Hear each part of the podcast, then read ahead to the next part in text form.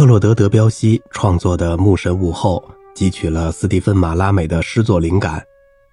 德彪西的这首管弦乐珍品创作于1894年，距马拉美最终完成《牧神午后》过去了18年。不过，我们可以肯定地说，马拉美的这首诗之所以能声名远扬，靠的不是原作的优美词藻，而是德彪西的音乐。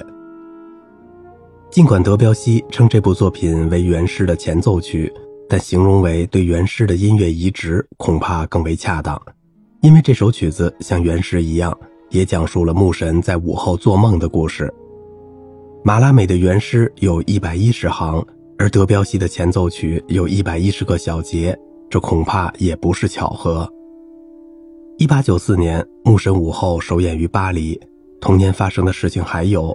俄国沙皇尼古拉二世加冕，吉普林创作了《丛林故事》，肖伯纳写了《武器与人》。在柏林，一家唱片公司制造出了第一部水平留声机，从此揭开了一系列发明的序幕。先是使圆筒唱片过了时，九十年后更是创造出了激光唱片。马拉美的诗歌和德彪西的音乐都是法国晚期浪漫主义的作品，开拓了印象主义风格。德彪西的音乐作品更使人联想起那些宁静而富于色彩的印象主义绘画作品。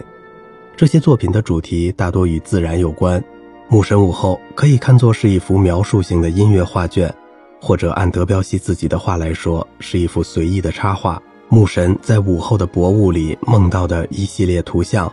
简言之，原诗或者音乐作品描写的是牧神做白日梦的故事。故事中。牧神在竭力地回忆，自己是当真抢到了两个仙女，还是只是做梦而已。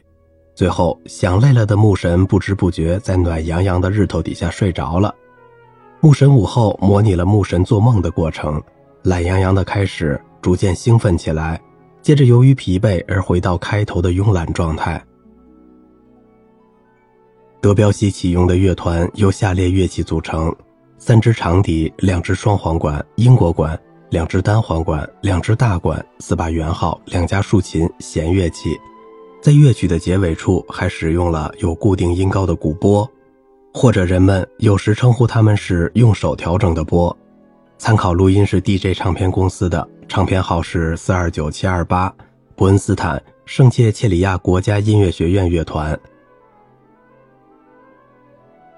乐曲在一段慵懒的长笛独奏中开了场。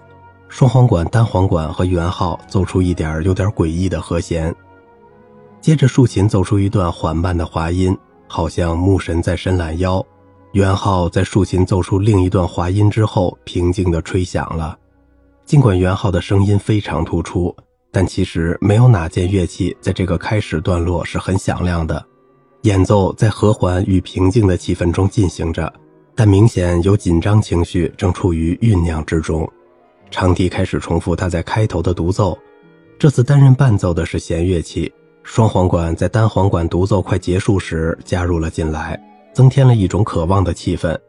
随着弦乐器在第一个不太响的段落继续流畅的演奏，管乐器一起加入了进来，音量在增强，小提琴加入到管乐器中来，然后是一个突然的大撤退，只剩下单簧管单独将乐句吹完。在竖琴的伴奏下，长笛再次开始独奏，弦乐器奏出和前面一样慵懒的持续音符，只是更加顽皮了。最终节拍加快了，第二长笛加入到第一长笛和弦乐器的演奏中来。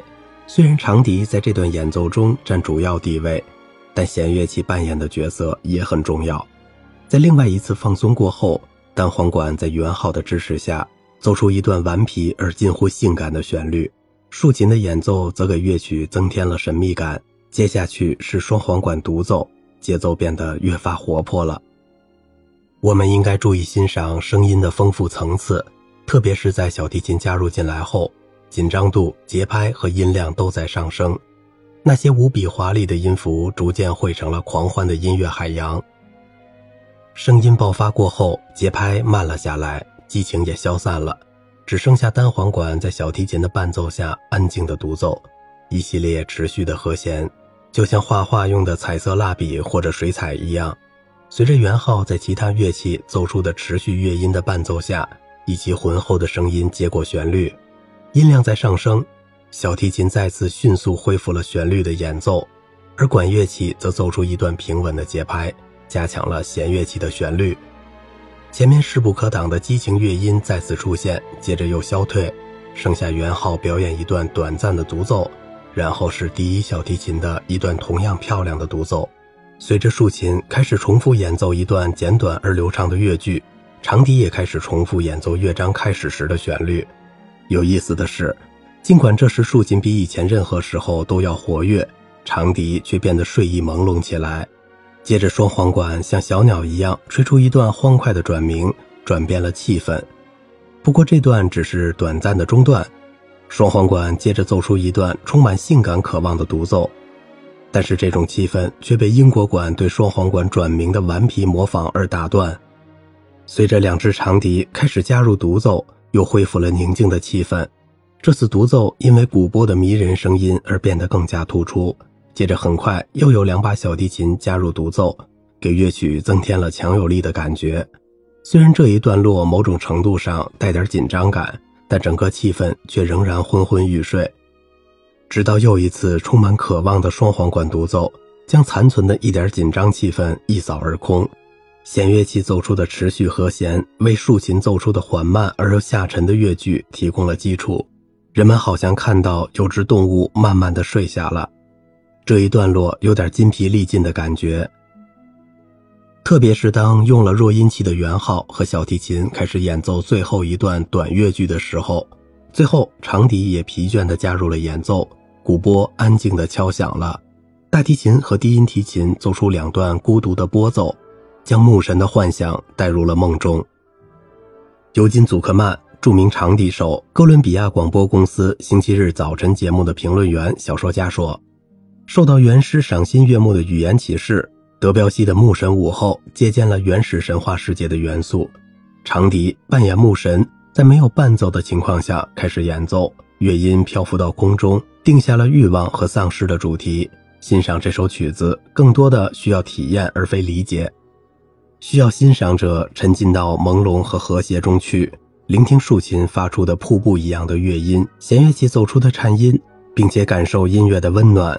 这些音乐中具有彩虹般的丰富色彩、模糊的印象，欣赏者好像是在倾听远处的回音和记忆中的爱。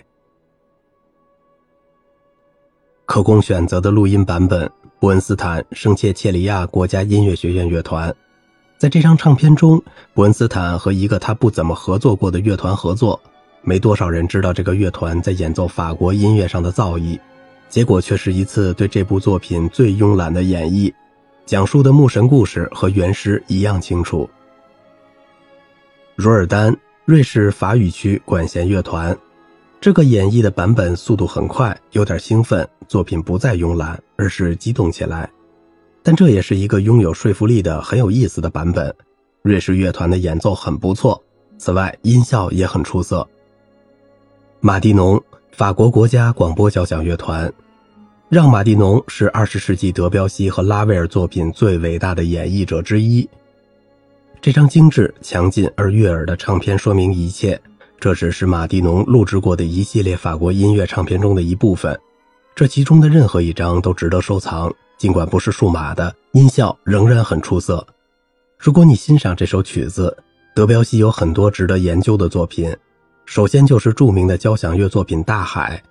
要想听不同寻常的作品的话，可以听一首为合唱队、独唱和乐队而创作的作品《中选的小姐》。在室内乐领域，德彪西的弦乐四重奏。是整套曲目的基石之作。最后，德彪西的唯一歌剧《佩利亚斯与梅丽桑德》是部值得品尝的精致而充满感情的作品。好了，我是小明哥，感谢您的耐心陪伴。